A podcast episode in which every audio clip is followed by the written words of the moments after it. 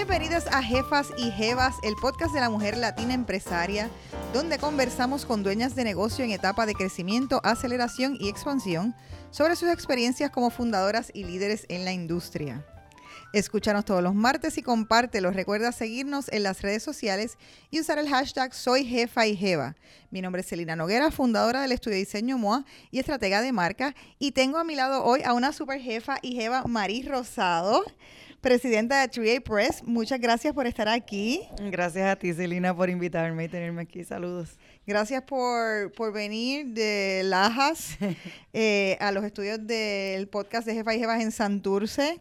Eh, por venir a compartir eh, tu historia. Yo llevo conociendo de tu empresa y tu fábrica hace muchos años en la industria del packaging, pero esta es la primera vez que me siento aquí a conversar contigo, así que estoy súper eh, contenta de poder que me cuentes tu historia de negocio. Gracias, yo súper contenta de estar aquí.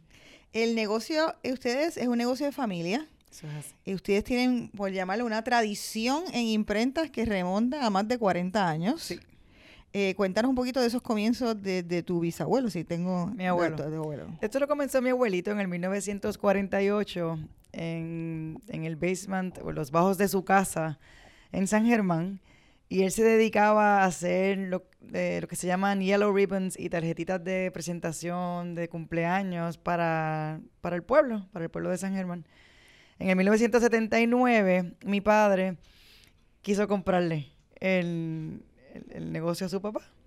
Y, pero su visión era poderle suplir a las industrias farmacéuticas y a la industria que estaba estableciéndose en Puerto Rico en aquel entonces en San Germán, que, te- que teníamos a Digital y a Cooper Vision. Mi abuelo pensaba que mi padre estaba totalmente loco y que quería volar con alas de mantequilla.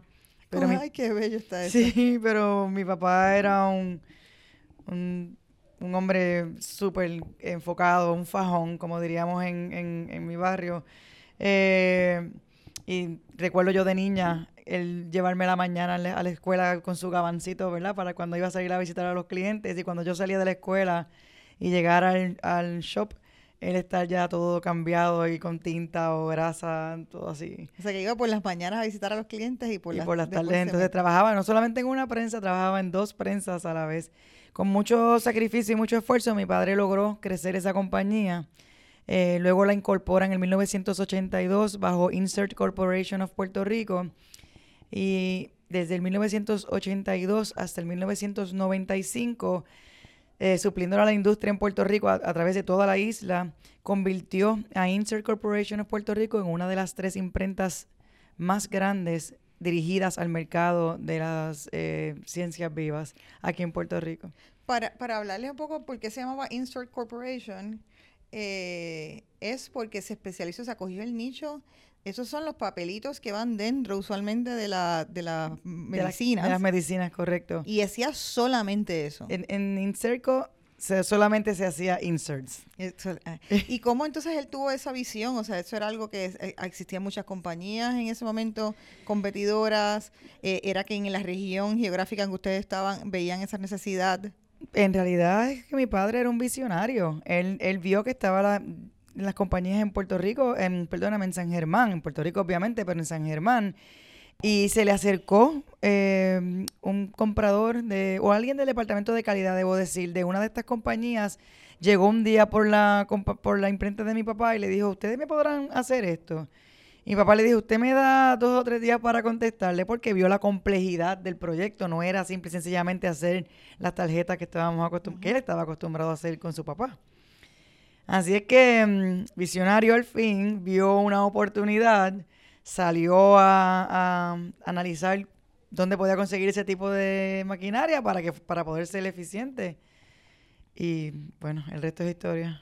Y entonces, en ese sentido, ustedes son, eh, tienen dos hermanos, Sí. uno mayor y uno menor, Correcto. y ellos, ustedes se fueron involucrando todos en la empresa. Sí, de niños en realidad, desde que, desde que corríamos por, la, por toda la compañía, eh, jugando de esconder o lo que fuera, hasta que fuimos creciendo y entonces eh, comenzamos a estudiar eh, todo, eh, ya fuera negocio o, o sea, trabajar directamente con la En tu, compañía. en tu caso estudiaste gerencia y recursos humanos. sí, yo estudié de relaciones públicas con mercadeo y, y, sí, eso. Mi hermano mayor estudió este gerencia en la Universidad Interamericana.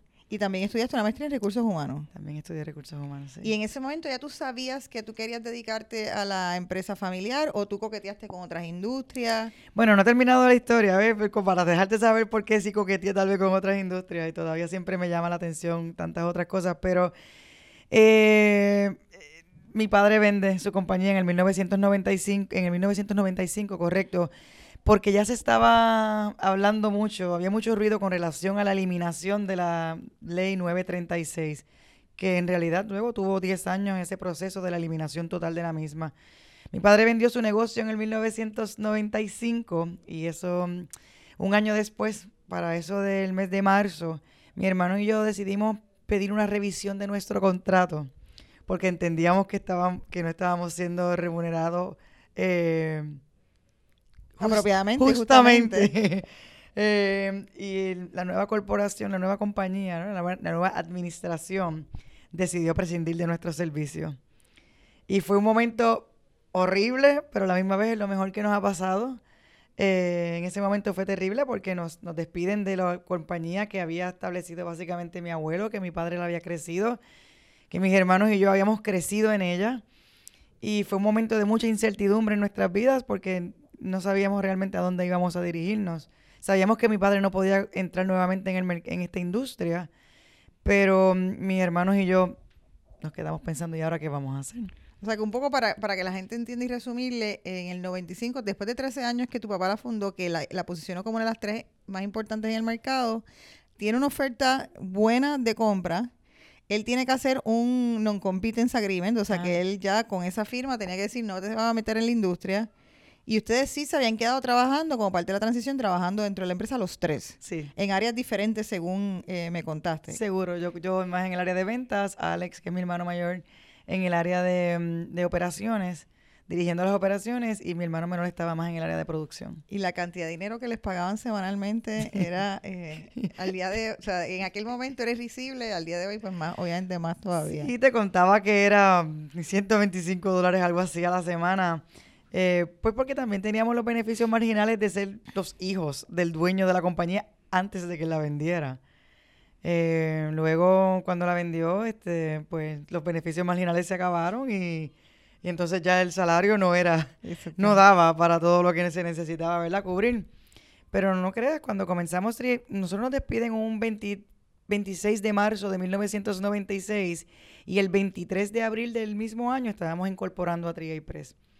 Esos primeros meses y el primer año fueron bien difíciles. Alex y yo nos ganábamos lo que necesitábamos para pagar los, las, deudas. que teníamos y que nos sobraran a cada uno de nosotros no más de 100 dólares a la semana. Y así vivimos por un largo tiempo.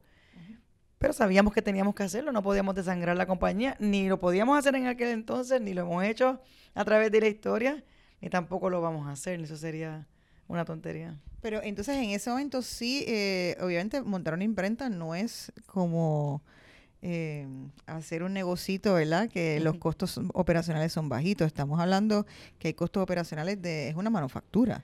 Tienes, necesitas equipo, necesitas un espacio grande, necesitas electricidad. Sí, cuando nosotros comenzamos, la inversión inicial eh, fue cercana a los 2 millones de dólares. Eh, fueron préstamos que nos otorgaron por, entre ellos porque éramos una compañía minoritaria y teníamos un colateral con el dinero que mi papá había alcanzado tras la venta de su compañía. Eh, cuando nosotros comenzamos éramos cinco empleados y empezamos en un edificio de fomento de 11.500 pies cuadrados. Y los cinco éramos mis dos hermanos un buen amigo y, básicamente sí, éramos cinco, mis dos hermanos, un buen amigo, otra buena amiga y yo.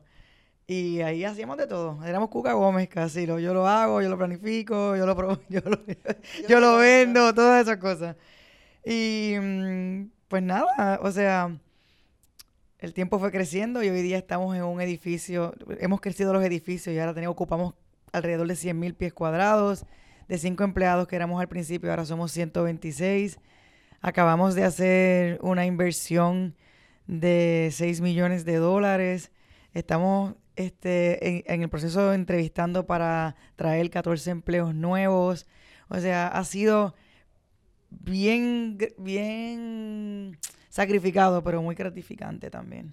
Pero ese momento en esa inversión de los 2 millones, eh, porque quiero, quiero así este, ocultar un poquito sobre eso. ¿Les dio miedo? O sea, ¿Qué? exacto. como- Seguro, yo no quería, yo ni tan siquiera quería que fuéramos una imprenta otra vez. En una reunión en la, con la familia, cuando estábamos decidiendo qué rayos íbamos a hacer ahora que nos habían despedido, algo que jamás pensamos. Que conste que mi papá todavía decía que él había dado un home run, que todavía estaban buscando la pelota. O sea, él, él juraba que Sí. todo estaba de, De- peaches and cream y nosotros estábamos como que ahora sin empleo. Pues sí, fue un, ter- un- un- un miedo terrible y yo quería, mejor vamos a hacer una panadería porque en caso de que se nos dañe un trabajo, pues por lo menos no lo podemos comer. Si, si una vez le ponemos tinta al papel, esto se acabó, o sea, se, se dañó el trabajo y se pierde mucho dinero.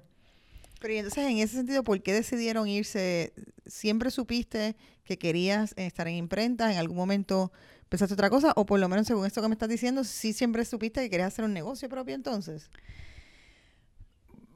Pues realmente sí, o sea, ya, ya, ya habíamos, ya teníamos la vena empresarial, o sea que ya queríamos, ya sabíamos que si uníamos nuestras fuerzas, y por qué no, en, lo- en aquello que conocíamos hasta con los ojos cerrados, porque era, yo siempre digo que a nosotros nos corre tinta por las venas, no sangre, pues por qué ir a explorar tal vez en, en ese momento dado de tanta incertidumbre en un mercado que no conocíamos, sino más bien en el que ya conocíamos y dominábamos, sabiendo que las 936 se iban, se iban, la ley iba, para- iba a desaparecer, pero quedaba un nicho en el mercado con relación a que no había un suplidor que tuviese la certificación minoritaria. Así es O que, sea, ustedes fueron, eran el único, la única imprenta en ese momento que le suplía que tenían la certificación minoritaria. exactamente. Vamos a explicarle un poquito a, a las que están escuchando qué es esa certificación y por qué ha sido importante, porque ha sido muy importante para ustedes. Le han aprovechado la ventaja competitiva de eso. Sí, eh, eh, tiene una historia bien bonita, tiene una historia como todo, como un roller coaster. En un momento dado no era tan bonito ser minoritario porque entonces son los Ajá. pequeños que están allá en Lajas, que no saben lo que están haciendo, que pobrecitos. Ah, espérate, esto es una compañía sólida, bien puesta, con todas las certificaciones que necesitan con relación a los, a los departamentos de calidad y todo esto. Pero Pero la, las eh, certificaciones Lean. exacto, certificaciones Lean, certificación de, de, de ISO.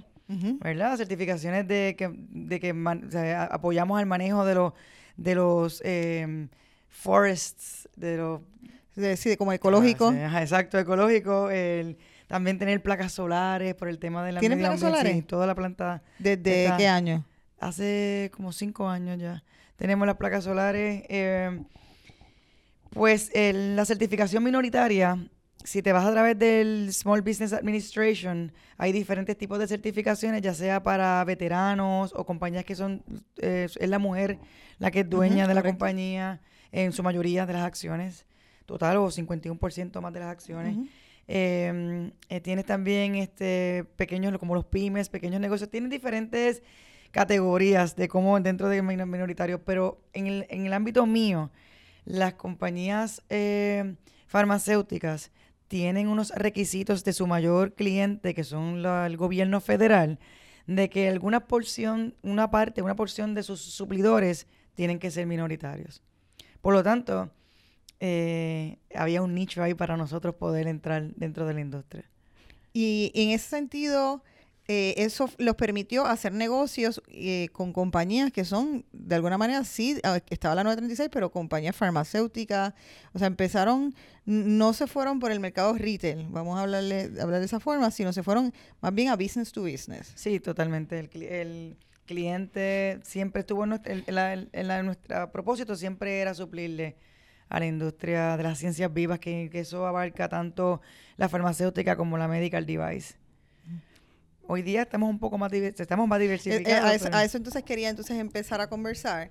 Eh, sí empezaron con los inserts, Sí. como Sí. era el negocio tradicional, pero entonces empezaron a añadir nuevos entonces productos. ¿Cómo fue ese proceso? Bien interesante. En- tanto los inserts como, como a nivel de farmacéutico y a nivel comercial.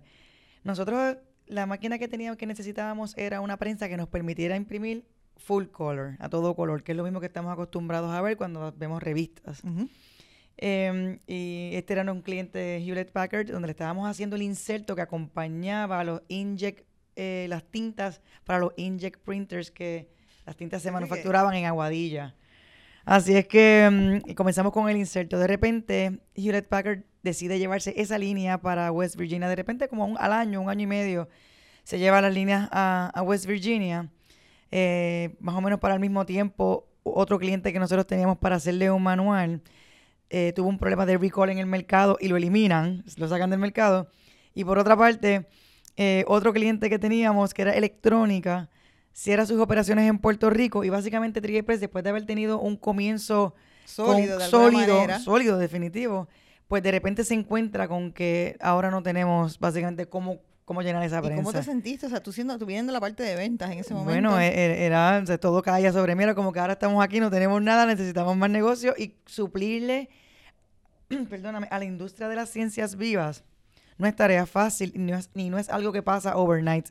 No es como a la industria comercial, entiendes, a las agencias de publicidad o a las agencias donde ellos te dan un arte, tú le das, traes un proof, te lo aprueban, nos fuimos, vamos a imprimir. Allá tenemos que pasar por auditorías, tenemos que una vez ellos programar que ven, puedan venir a auditarnos, en lo, en lo que en lo que tú empiezas a desarrollar el negocio, a que tú ves el negocio real en tu planta, fácilmente puede pasar un año.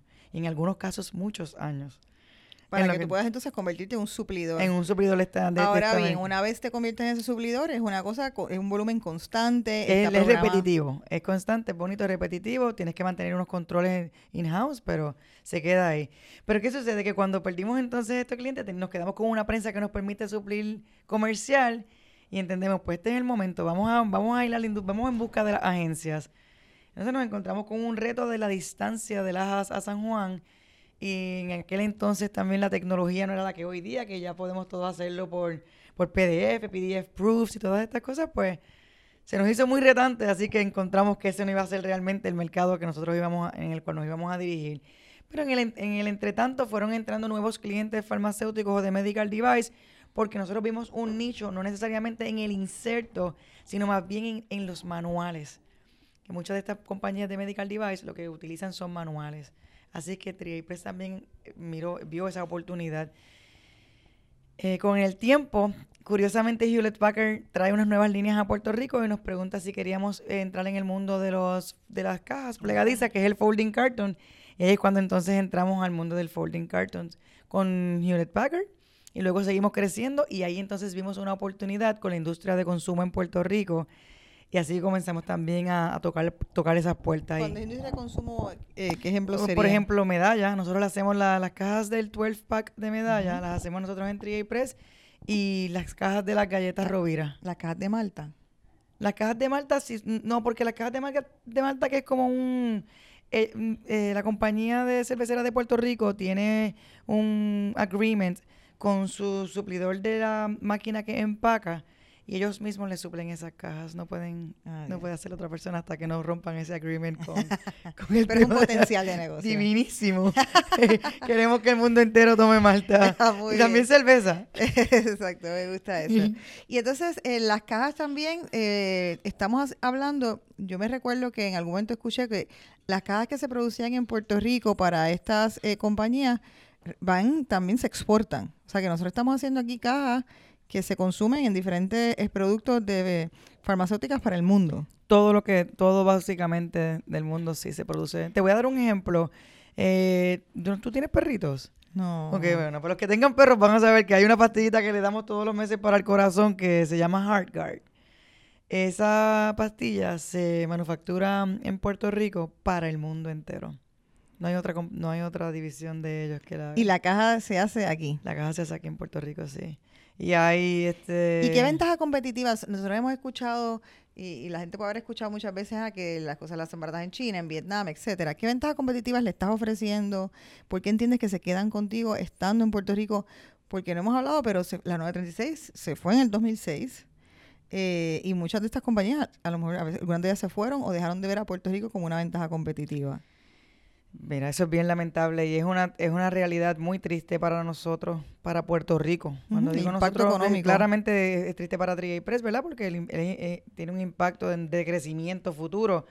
Y en Puerto Rico no ha habido inversión foránea significativa de compañías de biofarma en los últimos 10 a 12 años, mientras en otros países, eh, como en Irlanda, las inversiones han sido billonarias.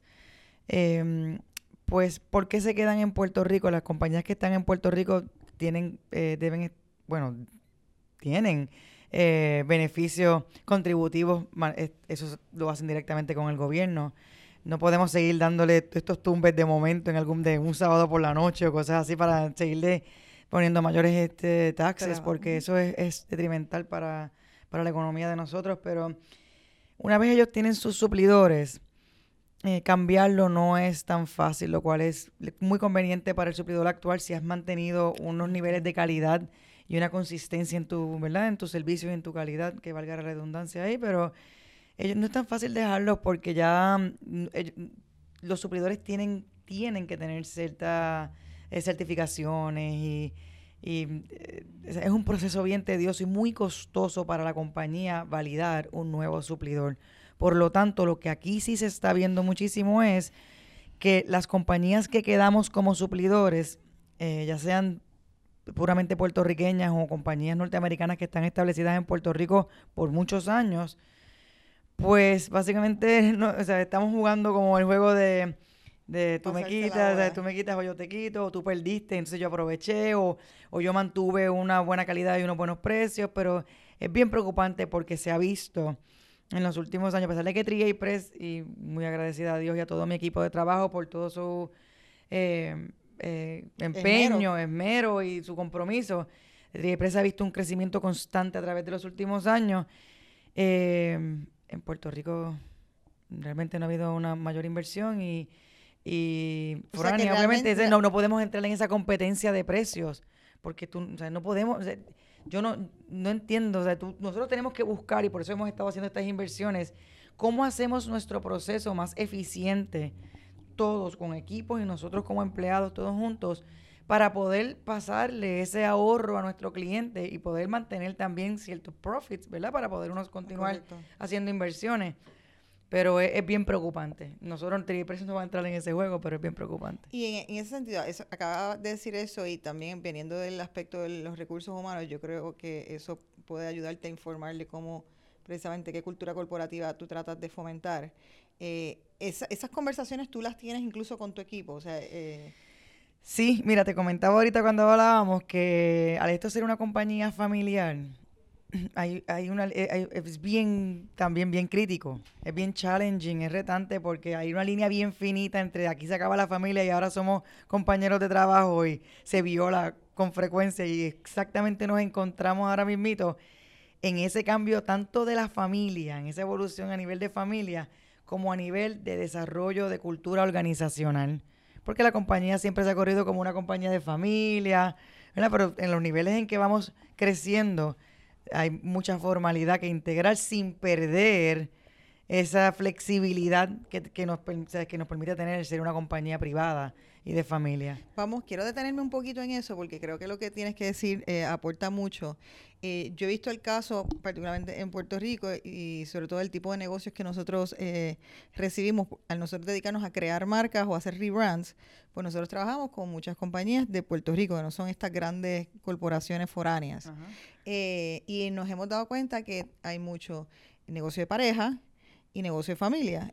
recientemente yo me di cuenta que esto de alguna manera es un negocio de familia porque lo fundé yo con mi pareja y tenemos a mi mamá trabajando aquí. de alguna manera, pues, hay un negocio no de familia em, y empecé como a identificar, ah, yo tengo muchos clientes que son negocios de familia.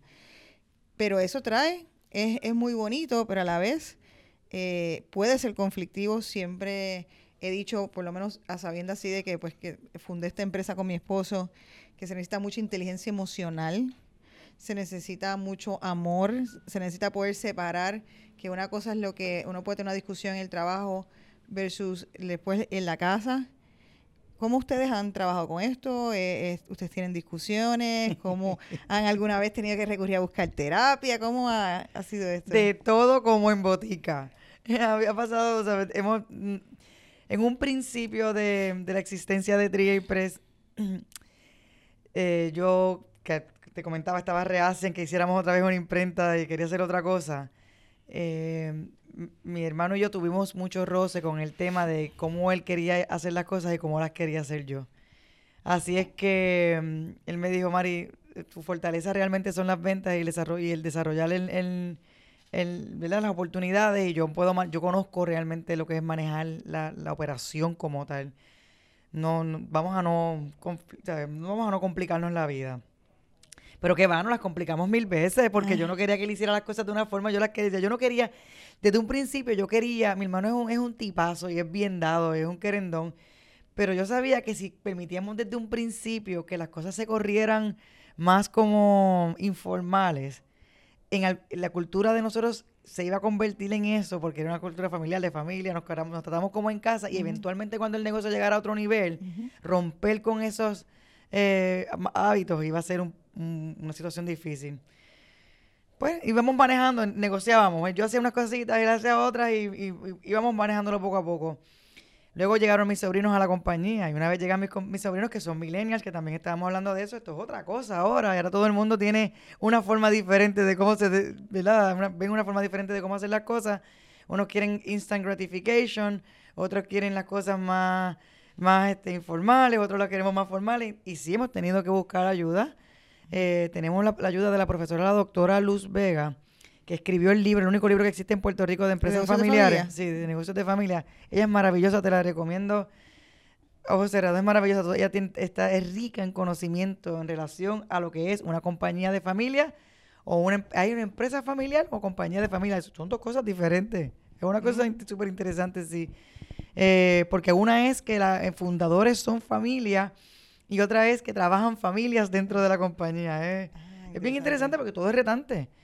Y sí, o sea, hemos tenido, a veces estamos en, a veces que te miento, todo el tiempo que estamos, que salimos a comer o a cenar como en familia, terminamos hablando de la compañía. No ha habido una sola vez que no estemos hablando de la compañía. y, ustedes, ustedes em, incorporan a sus parejas, tienen en la empresa o esas ellos se han mantenido al margen? No, nuestras respectivas parejas no están envueltas en la compañía directamente, siempre están envueltas en las discusiones de familia con relación a la compañía o, o están trabajando relacionados en la industria de una forma u otra. Pero, pero no, no, yo, ahí sí que yo creo que sería una locura. Y en los viajes me estabas contando bueno, te digo que mi hermano, yo le digo a mi hermano mayor. viajan juntos? Bueno, si viajamos a, cuando vamos a los shows, no, no a todos los, ah, cuando vamos viajamos a los shows de imprenta, pues sí, viajamos, no solo viajamos todos, somos un batallón. Nos llaman los locos porque vamos un batallón. Pero este, yo le digo a mi hermano que eso sea, que, que es imposible que sus vacaciones sean ir a, a ver un, un, show de imprenta y que después él lo integra dos o tres días por ahí feriados, pero mi hermano es un workaholic del caray. Voy a ferias de diseño, de arquitectura, de productos y... Bueno, sí, las empatas, divino, pero también debe haber este, vacaciones. Tú sabes, como que mira, pues, aunque sea un fin de semana, me voy con algo que no... Porque es que si no, yo pienso que te quemas. Si yo pienso que te quemas, entonces uno tiene... La buena intención siempre es buena, como dice la palabra, pero no es suficiente. Entonces si estás quemado, estás ahí, no, no, no vas a poder ser más creativa. ¿Y alguna vez has pensado como que no quieres trabajar con la familia, como que hasta este punto llegué? Pues seguro. Pues, pues, seguro, porque yo los... hay un masoquismo pues, Sí, sí, sí, porque el tema aquí es que yo los amo demasiado y entonces a veces quisiera matarlos. Mm. Cuando tiene que ver con cosas de la compañía, quisiera como que, ay, no, no lo hagas así, pero también hemos, hemos aprendido a manejar todo eso. Eh, a mí me atrae muchísimo, como te decía anteriormente, el recurso humano. Eh, me gusta leer muchísimo, me gusta aprender el tema de, de, las, nuestras habilidades cognitivas y nuestro poder de la mente y cómo, cómo, se, cómo se relaciona el ejercicio y la nutrición con el tema de mantener nuestras habilidades cognitivas más altas. Y entonces siempre me gustaría hacer algo alrededor de ese tema, pero nunca, mira que me la paso la vida leyendo, me gusta mucho la neurociencia y leo mucho sobre esto y siempre he querido compartir esos conocimientos que he ido adquiriendo a través de la vida con, pues, con, mis seres queridos y con, pues, con, las personas. Pero no, no, he podido definir cómo lo voy a hacer, así es que en el Todavía no ha llegado quizás el momento. En el entretanto sigo con el masoquismo. y, la paso bien, la paso bien. Muy bien. Eh, en ese sentido, ¿por qué ustedes no han entrado, en, has dicho que se han enfocado mucho en, la, en el mercado de las ciencias vivas? Eh, ¿Por qué decidieron, por ejemplo, hablaste de las revistas? ¿Por qué eh, decidieron, tomar una decisión consciente de, ah, pues no vamos a entrar en otros mercados, nos vamos a quedar en estos nichos en particulares? Bueno, este, nos quedamos en esos mercados porque los, porque los conocemos y porque hemos invertido en, en tener todos los controles y unas facilidades que se prestan para ese tipo de industria. Si tú vas a 3 Press, mucha gente piensa en una imprenta y piensan en una imprenta, pues un lugar sucio, con mucha tinta, con mucho papel tirado por aquí, por allá, tinta. Y si van a 3 Press, se sorprenderían de ver una compañía que básicamente se puede comer en los pisos. Que los controles de calidad y de ¿verdad? De, pest control, como le llamamos, también están todos al día, que estamos certificados y entonces, como ya hemos invertido en tener todos estos controles y la industria a la que le servimos es una industria consistente y constante con relación a lo que estamos supliendo, pues es una dinámica entre paréntesis más fácil. El mundo comercial es un mundo que está muy, muy competitivo. Aquí en el área metropolitana existen varias, varias imprentas y competir contra eso, los precios, los márgenes son más bajos. Competir contra eso mm, es, un poco difícil. O sea, que ustedes prefieren hacer un negocio de mayor volumen, eh, quizás este menos el fast-paced. Seguro. Eh, o sea, yo sé que hay una, unas exigencias bien grandes que ustedes tienen que cumplir para esas industrias farmacéuticas, pero, pero no es que son muchos jobs sino que quizás son menos de unos volúmenes mucho más grandes. Exactamente. O sea, sí, un cliente puede tener 116 o 120 diferentes jobs por numbers, pero son de volúmenes grandes. Hay volúmenes pequeños también, pero es, es repetitivo.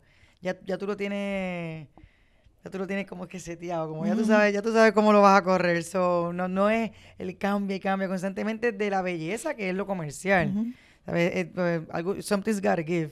¿Sabes? La belleza de lo comercial, pues no lo estamos haciendo, pero sí es que el mundo de los impresos, la gama de, de imprentas es tan amplia. ¿Sabes? Que hay imprentas que se dedican a hacer point of purchase displays, hay otras que hacen banners, hay otras que hacen publicaciones. Eh, publicaciones. hay un mundo bien grande. A mí siempre me llama la atención, eh, hay una eh, que nosotros usamos mucho en Londres, que se dedica específicamente a tarjetas de presentación. Y ese es su nicho, o sea, no salen de ahí. Y vamos a usar eso de ejemplo. Si tú compras una tarjeta de presentación, ahí ¿cuánto, ¿cuánto es lo más caro que puedes pagar tú por 500 tarjetas? 150 dólares. Imagínate, si yo te fueras a hacer una cotización de 500 tarjetas, probablemente jamás me volverías a llamar. Y, con foil, o sea, 150 es con foil, con, la, con eso redondeada. Y es porque ese es su mercado, ellos lo tienen ya planchadito, o sea, ellos tienen los equipos para eso, se dedican a eso. Divino, a veces cuando, cuando me, han hecho esta pregunta y esos acercamientos para yo hacerle stationary o cosas así, a mí me apena tenerle que decir a las personas que, que, que no puedo, que no debo, que no quiero ni cotizarle porque no quiero que me que caer pesado o lo que sea. Y a veces caigo pesada simple sencillamente porque piensan que yo soy una pretenciosa al no querer este, cotizar eso, pero es que simplemente ese, no, es, mi mercado, ese no es mi negocio. Y en términos de la fábrica, ¿están en Lajas situados? Eh, ¿Alguna vez han pensado salirse de esa área? ¿Por qué se han quedado ahí? Pues en los comienzos estábamos en San Germán. Eh, cuando Tripress se, se fundó, no había un... Si hubiese habido una, una, un edificio de fomento en San Germán, probablemente, conociendo a mi padre y a mi hermano, nos hubiésemos establecido en San Germán, nada más que por hacer la competencia más directa a quienes nos acababan de, despedir en aquel entonces. Pero en las, pues la nave, es la palabra que estaba buscando, las naves de fomento que estaban disponibles estaban en, en Lajas, y entonces nos establecimos allá sí. Eh, tenemos como, como meta poder tener una división fuera de Puerto Rico, eh, ya sea en Estados Unidos o en Costa Rica. ¿Y vives en el área oeste? ¿Vives acá? ¿Cómo...? Yo digo que yo vivo en mi guagua. hay unos días de la semana que estoy por acá, otros días estoy en Las. A veces hay semanas, a propósito, que estoy toda la semana en el área metropolitana. Y entonces la próxima semana estoy en Las todita. ¿Y, y el, tu hermano eh, se encuentra siempre allá? Mi hermano siempre está en las 24-7, literalmente 24-7. Mi hermano es un workaholic, no te miento. Él trabaja los fines de semana también, sábado y domingo. Y, pregunto, ¿cómo ustedes decidieron? Tú eres la presidenta de la empresa, él es el vicepresidente. ¿Eso es algo que siempre es así, que ha cambiado o cambia en algunos momentos o cómo lo deciden? Mira, yo nosotros tenemos el relajo interno en que yo tengo el título y la responsabilidad y él es el jefe en realidad.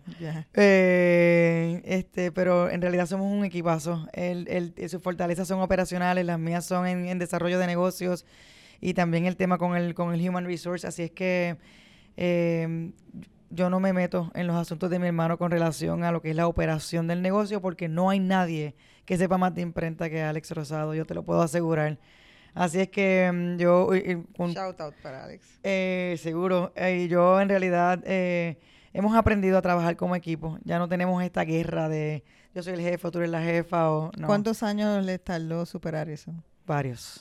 varios años. Y, terapia. Y, también, y yo, yo, pienso, como decía a mí, sí, seguro. Y como decía mi abuelo, uno nunca se pone viejo para aprender. Continuamos aprendiendo, continuamos este, creciendo, nos vamos poniendo mayorcitos, viejos, y uno se pone más maniático. Así es que podríamos comenzar a discutir por cosas que antes eran irrelevantes, pero pasa. Pero yo creo que es al revés, incluso con el tiempo uno empieza a decir, ay, eso no vale la pena, olvídate, haz lo que te dé la gana. Sí, exacto, también, pasa eso, ¿seguro? Uno empieza como a dejarlo ir. Sí, sí, sí, sí. más. Eh, ¿Has encontrado algún tipo de estereotipo? Eh, eh, en su mayoría la gente que trabaja en la fábrica son hombres. en posiciones de técnicos, sí. Mi, mi cantaleta, por decirlo así, es que yo quiero que, y eso como decimos con seno, decimos cantaleta, pero pero es que el tema, yo quiero más, yo quiero mujeres técnicas. Y yo y, lo, y lo apoyo y lo menciono en la compañía y hablo con las muchachas que trabajan en las máquinas, mira, pero, pero no sé por qué. O sea, mayormente son los chicos los que se, se van por la línea de convertirse en técnicos, ya sean de doblado, de prensa. Eh, pero hay, hay, hay muchas mujeres. ¿Y has encontrado resistencia de en, supervisión o en algún momento por, eh, por ser mujer o incluso con clientes, los clientes grandes?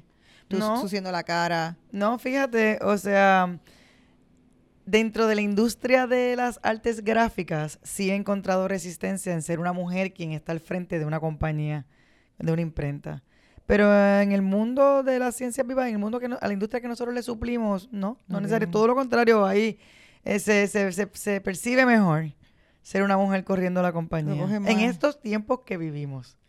Claro, la compañía no es woman owned, porque no, yo no, yo no, yo no, women owned porque yo no, yo no soy dueña del 51%. Alex y yo tenemos 50-50, pero igual, tenemos una certificación minoritaria. En ese caso, vamos a hablar un momentito de María. De Mari. Cuando pasó María. Ah, de María. Yo pensé que me estaba llamando María. Yo no me llame María, por favor. No, no, de María, el huracán María. El huracán María. Eh, dijiste ahorita que hace cinco años, interesantemente, habían invertido en placas solares. Sí. Sí. Cuéntame. Te cuento. Es más, eso me hace, hace alrededor de cinco años. Eso me hace, me hace caer en cuenta de que en realidad María hace dos años ya, dos años y un par de meses, las placas solares se habían apenas terminado de instalar unos meses, un año antes de María. María, eso es un cuento bien, bien fuerte para todos. Alex estaba, habíamos acordado que Alex iba a mantener en Lajas, yo iba a estar en el área metropolitana por cualquier emergencia, podíamos tener, ¿verdad?, contacto con los clientes, eh, todas estas cosas. Em, como todos sabemos, perdimos comunicación. Eh, da el fin de semana, yo todavía no conoce nada de mi familia, lo único que escucho es que todo por allá está en un desastre total. Gracias a un buen amigo logro montarme en un helicóptero para llegar a Lajas el lunes porque tenía temor de usar mi carro porque se iba la represa por allá, el puente por acá, la, gasolina. Decía, ¿qué voy a hacer? Em, logro montarme en un helicóptero y llego, voy viendo todo el desastre que hay en Puerto Rico, todo el... Qué triste. Era una, era, una, era una cosa, una desesperación en todo el camino, ¿no? Y el muchacho me decía, esto no es nada ahora, si llegas a venir el jueves o el viernes, anyhow, no, no le resto al desastre que me, que me encontré. Yo estaba llorando todo el camino. Pero, en esa. Pero para mi gran, o sea, para mi gran, bendición, porque realmente somos bendecidos, somos, fuimos muy afortunados. Em, llegando a Lajas, yo estoy viendo este resplandor a lo lejos y eran las placas solares de Triay Press que no habíamos perdido ni una. Y, y cuando veo, están casi todos los empleados de Triay Press ahí, estaban ahí trabajando, limpiando, eh, no, no, no, tuvimos básicamente pérdidas eh, significativas. Eh, obviamente agua por todos lados, árboles caídos, pero fuimos muy afortunados. Em, y logramos comenzar operaciones, básicamente esa próxima semana ya estábamos operando. Y eso me imagino que también entonces te dio desde una ventaja competitiva hasta una seguridad con, con los clientes que tienes, de que, de que sí. de que son una empresa sólida. Pero te les, digo y les comento, nosotros teníamos plan A, plan B y plan C con relación a los generadores eh, y a, las placas, a, a las plantas eléctricas, por decirlo así. Y, ¿Y las placas solares funcionaban que podían mantener las operaciones o tuvieron que, no, no, ah, no. tuve que hacer una sí, combinación? Sí, había que hacer una combinación. Y, y el, el plan A no, no funcionó, el plan B no funcionó y el plan C fue el que nos permitió porque en Lajas no hubo luz por mucho tiempo también. O sea que fue... Fuimos muy afortunados, definitivamente. Y me imagino que eso también los empleados obviamente también lo ven y, y eran muy afortunados de tener trabajo. O sea, hubo mucha gente que perdió sus trabajos, que estuvo semanas o meses sin trabajar. No, Trie, automáticamente Trie y Press colocó eh, lavadoras y secadoras. Le compramos plantas eléctricas a todos los empleados que no tenían plantas eléctricas, a los que tenían plantas eléctricas, pues entonces les dimos otras cosas que los ayudaba en su hogar. ¿no? Nosotros fuimos eh, muy agradecidos con cada uno de ellos que estaba ahí ayudándonos también y queríamos asegurarnos que ellos estuviesen, eh, estuviesen bien. ¿Cuál es el asset más importante de tu empresa ahora mismo? Los empleados. Definitivamente los empleados son el asset más importante, eh, empezando por mi hermano mayor Alex, que sin esa cabeza ingeniosa, sin ese workaholic. ah, sin ese workaholic. Yo digo, yo digo siempre digo, bueno, alguien tiene que trabajar en la familia, pues deja lo que él sea. Pues sin ese workaholic estaríamos este Qué bien. ¿Y cuál es la lección más valiosa que has aprendido en, en tu vida profesional? Wow, han sido varias, eh, pero la más valiosa es, es, sentirse seguro de quién uno es y de lo que uno representa. Eh, por, por, por, muchas razones, ya sea lo, lo he, he, visto lo, he visto poder caer en lo contrario, ya sea porque estamos por la desventaja de ser minoritarios, que a pesar de que es una ventaja también fue una desventaja, por donde estamos ubicados, por no tener, eh, por ser una compañía pequeña, por no, pues tú puedes, ten, pues tú puedes caer en la trampa de sentirte pequeña. Y no, no dejar que tus horizontes se expandan. Y eso el puertorriqueño, y, o sea, la, la idea, el puertorriqueño y la, por estar en una isla. Sí. El sentimiento de estar aislado te hace a veces sentirte pequeño también. O Sí. sea, que es algo que uno realmente, a lo mejor no se da tanta cuenta, pero uno tiene que combatir eso. Todo el tiempo. Y a la vez que tú comiences a tener confianza en la validez de tu persona, en la validez de, de, de tu compañía, de tu equipo de trabajo, y te proyectas desde esa misma, ¿verdad? Desde ese mismo stage, la, es maravilloso la, cómo se comienzan a abrir puertas. Eh, ¿Qué cambios en la industria tú estás viendo? Eh, estábamos hablando ahorita, dijiste que, que, no es lo mismo cuando tu abuelo, eh, tu abuelo empezó el negocio, cómo se enviaban los archivos, cómo vivimos en un mundo cada vez más digital, eh, que la gente incluso, por ejemplo, el, este, ya hasta las facturas pues te las quieren enviar digital para no gastar papel. Eh, ¿cómo, ¿Cómo ustedes se han posicionado y qué, qué cambios o qué cambios ustedes están viendo que están haciendo y qué cambios tú ves en la industria en general? Eh, por muchos años se ha estado cabildeando en el nivel de gobierno federal para que no eliminen la literatura que acompaña a los medicamentos, pero la tecnología que llegó para quedarse, ¿verdad? Y la digitalización ha hecho que el, que el, el tema de los inserts comience a bajar. Y eh, ya sabemos que le queda pocos años, yo, yo, yo suelo decir que lo vamos a ver en nuestra vida, eliminarse a nivel farmacéutico la literatura que acompaña a los medicamentos, eh, y eso es un gran cambio. O sea, eso, eso es la razón por la cual nuestras últimas inversiones han, han estado dirigidas al mundo del folding cartons, porque vemos que el, la literatura va bajando. Y a nivel de... ¿Qué es el folding carton exactamente? Pues la caja donde viene, el, el, folding carton es la caja del 12 pack de medalla, la caja de las galletas de Rovira, la caja de Advil, de. O sea que entonces la información no va a estar en el, en la, en el, en el insert, sino va a estar en el empaque, en la caja. Yo entiendo que la, la, informa, la literatura para, para la instrucción para el cliente la van a poder bajar, accesar por su teléfono. Uh -huh. eh, en la caja, como siempre, es el empaque. Siempre los productos necesitan un empaque, empaque y por eso por es que yo veo que Y cada vez eso, en términos de branding, cada vez eso es más importante, cada vez más importante tener una buena presencia en la estantería. Sí. Así que eso sí que no va a bajar de...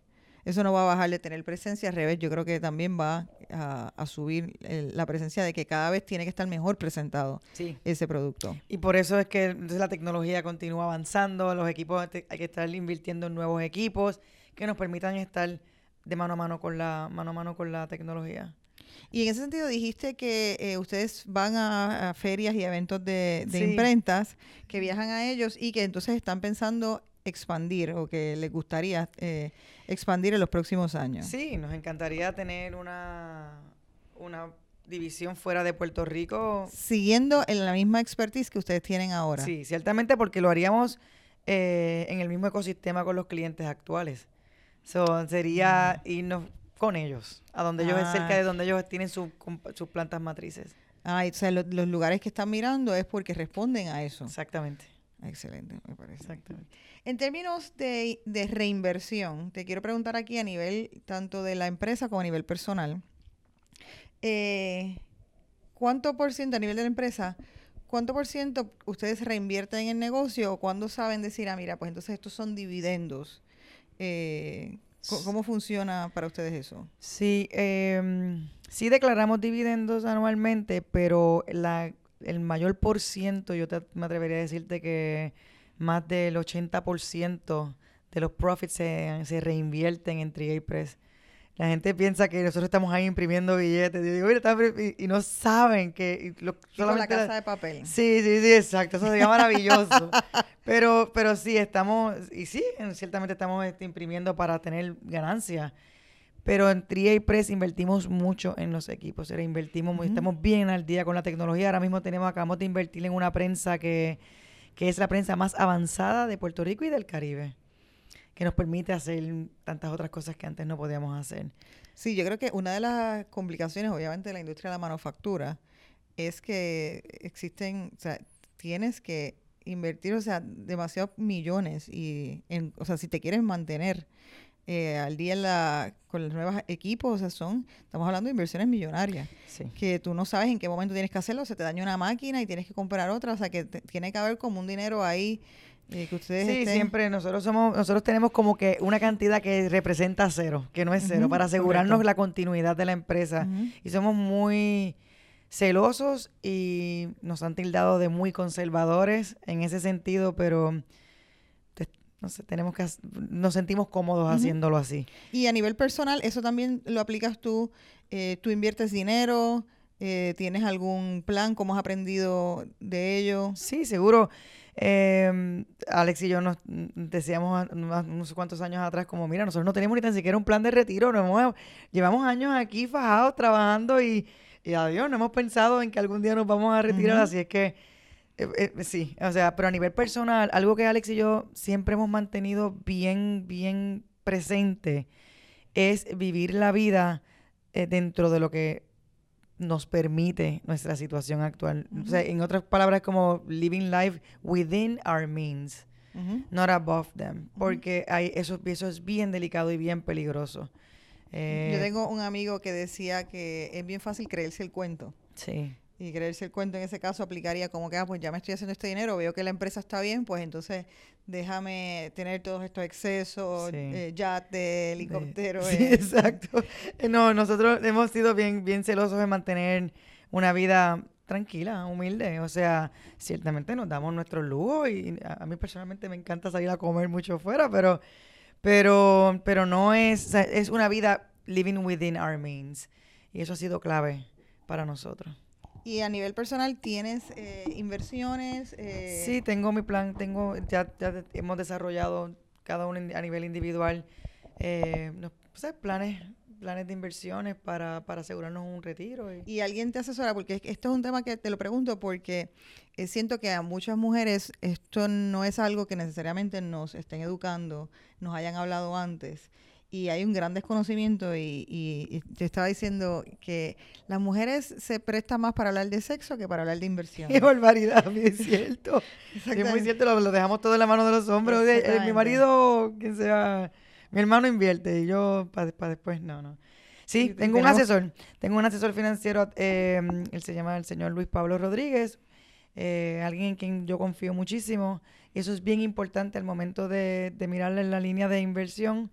Es bien importante tener confianza en la persona en la que estás eh, que te está manejando tu plan financiero. Eh, porque lo vivimos, ¿no? Alex y mi familia, yo lo vivimos muy de cerca con, con la debacle que hubo aquí en Puerto Rico con el tema de los bonos de. Puerto Rico. Mi papá, mi papá perdió todo su dinero.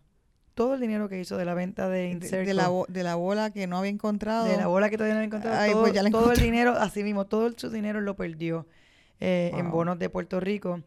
Eh, que ese es otro momento de incertidumbre increíble, obviamente. Sí, sí. Y, y es la razón por la cual se nos, eh, nosotros estábamos tan, tan, eh, no queríamos invertir. Reacios. Es tan reacio, la palabra gracia, tan reacio a, a invertir en la, en- porque teníamos miedo que nos pasara lo mismo que le pasó a mi padre. En los últimos años de vida de mi padre, nosotros, nosotros lo, o sea, básicamente le dábamos la misma cantidad que él recibía eh, de sus inversiones. Para que él se mantuviese viviendo, pero eso fue bien fuerte para él, yo, al punto que más adelante le causó la muerte. O sea, fue bien fuerte para él haber trabajado, haber sido tan sacrificado toda su vida, que hubiese estado tan feliz de haber vendido su negocio y Ajá. haber recibido una gran cantidad de dinero a quedarse Y- nuevamente en nada en una entrada, edad, en una edad avanzada. ya que no, así que no, no es una No edad no productiva. Sí, exacto. Él se, él se retiró joven, él se retiró a los 55 años. Eso está bonito. Pero, pero ya, tú sabes que le duraron unos cuantos años todo bien chévere, pero luego se complicó la cosa. Y Sí, eso fue para, para muchas familias en Puerto Rico. Se perdió mucha riqueza en ese momento en, en Puerto Rico. Sí. Eh, bueno, entonces, como quiera, los planes, tenemos planes de expansión.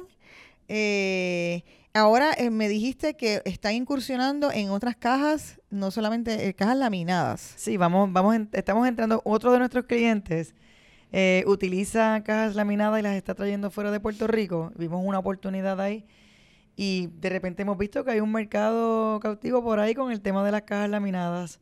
No vamos en la línea de hacer point of purchase displays, pero sí cajas laminadas para clientes.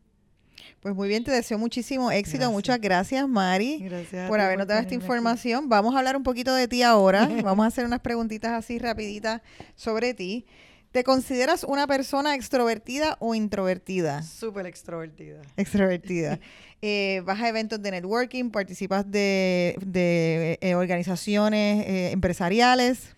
Sí, voy a, voy a aclararte algo con el tema de ser ext- extrovertido. Es que el tema Ajá. de cuando llego a un lugar, pues puedo conversar y hablar con, con todo el mundo. Me, me hace, me hace fácil eso, pero puedo ser bastante ermitaña y andar encerradita. Sí voy a, pertenezco a diferentes asociaciones y participo de, de de sus actividades, pero no estoy activamente participando de ninguna junta, ni, ni- ni nada de estas cosas. Puedo ser bastante como ermitaña. Tú sabes que me, gustan esas dos palabras porque yo digo, yo digo, yo me describo igual y la gente no me cree.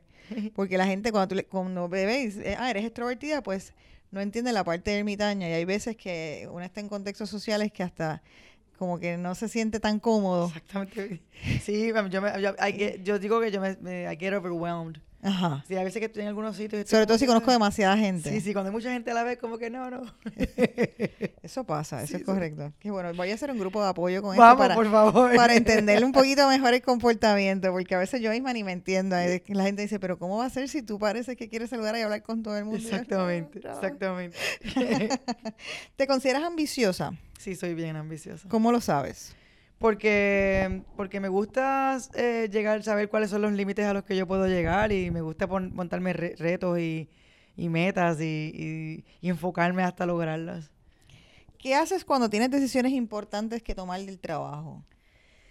Eh, me gusta mucho meditar, me gusta, mm, eh, me gusta escuchar el cello. No practico el cello, pero me encanta escuchar el cello y es cuando Los más... nocturnos de back. Sí, me encantan. Y entonces es cuando más creativa yo pienso que se me, como que se me expande la mente y tengo conexión divina y me llegan todas esas imágenes, esas cosas maravillosas que me permiten tomar decisiones más inteligentes y tranquilas. ¿Cuál es tu restaurante favorito? Restaurante favorito. Viste que eras una foodie. Sí, soy una furia. El tema es que hace un año que estoy vegetariana y entonces eso me ha Ah. cambiado el, la cantidad de restaurantes a los que voy, pero el grifo en Caguas me fascina, la belingeria ahí detrás de Casalta me encanta. Eh, no. Ahora, si vamos ahora con restaurantes, es que me encantan, me encantan los restaurantes. Y antes de ser vegetariana, ¿cuál era tu restaurante favorito? Pues me gustaba mucho el restaurante de José Enrique. Muy bien. ¿Qué superpoder quisieras tener? La telepatía.